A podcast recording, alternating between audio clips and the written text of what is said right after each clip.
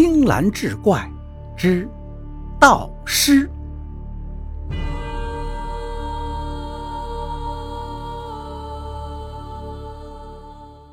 虽说我是来挖坟盗尸的，但毕竟这是头一回呀。而且一开始我是想好的，先会挖到一副棺材，然后开了棺材才能看到尸体。谁能想到今天挑着这位女主人竟然没有棺木？可是最邪门的是，从她的手臂来看，这具裸葬的女尸好像一点儿都没有腐烂。我记得墓碑上刻着她下葬的日期，已经三年多了呀，三年多了。太多太多出乎意料的事儿了，太邪门了。风没有我这么胆小，他一看见掘到了女尸，马上走过来，用手扒开女尸周围的泥土，哪管她是不是腐烂了？可能在他眼里，没有腐烂的女尸更好，可以卖更高的价钱。不到半个小时，女尸就被风整个挖了出来，她保持得很好，就像一个活人一样。只是手臂上有一道红色的疤痕，估计是刚才风的铁锹给弄伤的。女尸的眼睛黑眼圈很大，嘴唇紧闭，看上去给人一种无法用言语表达的感觉。她是冤死的吗？她有话想说吗？那为什么嘴唇紧紧地闭着呢？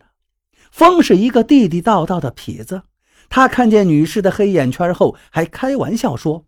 看看你这么大的黑眼圈，活着的时候没有睡好吧？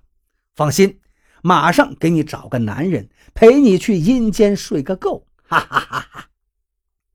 不用了，你来陪我就好了。一刹那间，我仿佛看见女尸开口说话了。这可是一具已经下葬了三年的女尸啊！啊的一声，我声嘶力竭地喊了出来。我崩溃了，真的崩溃了。从刚才到现在，我一直都是处于压抑的状态。那女尸居然能开口说话，我想我们今天真的是撞了邪了。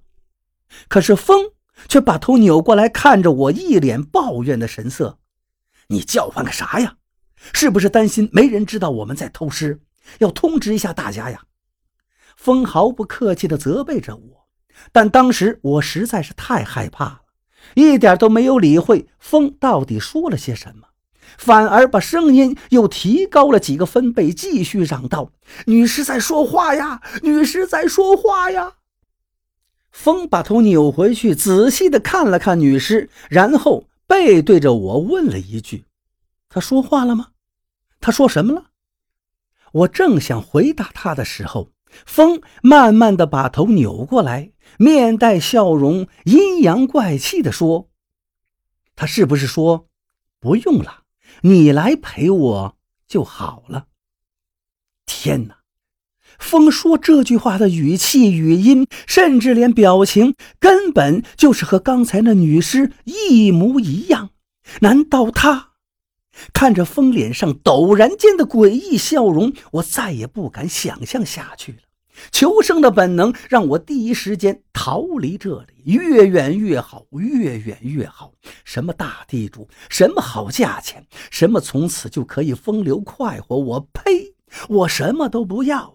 我像个疯子一样往山下跑，不知累的跑啊跑啊，一直跑到都听到了附近村子的鸡叫了，我才敢停下来喘气。我已经记不清楚自己是怎么回到家的。接下来一连几天，我都不敢去地里干活，不敢出门。后来听上山回来的人说，他们发现风的尸体倒在山北的一个坟上头。奇怪的是，那个人说，那个坟居然是完好无损的。吃饭啦，吃饭啦！远处传来了一阵阵响亮的叫唤声，是孩子们的母亲。在叫他们的孩子回家吃饭，还没等老五说完，所有的孩子一哄而散了。妈妈，今天有一个叫老五的爷爷跟我们说他年轻时候的故事，可吓人了。一个孩子手里端着饭碗，对他妈妈说：“老五，没有听说过呀，是外村的人吗？”那孩子的母亲说道。坐在一旁的爷爷听到孩子的话，站了起来，走出了大厅，向媳妇招了招手，示意他过去。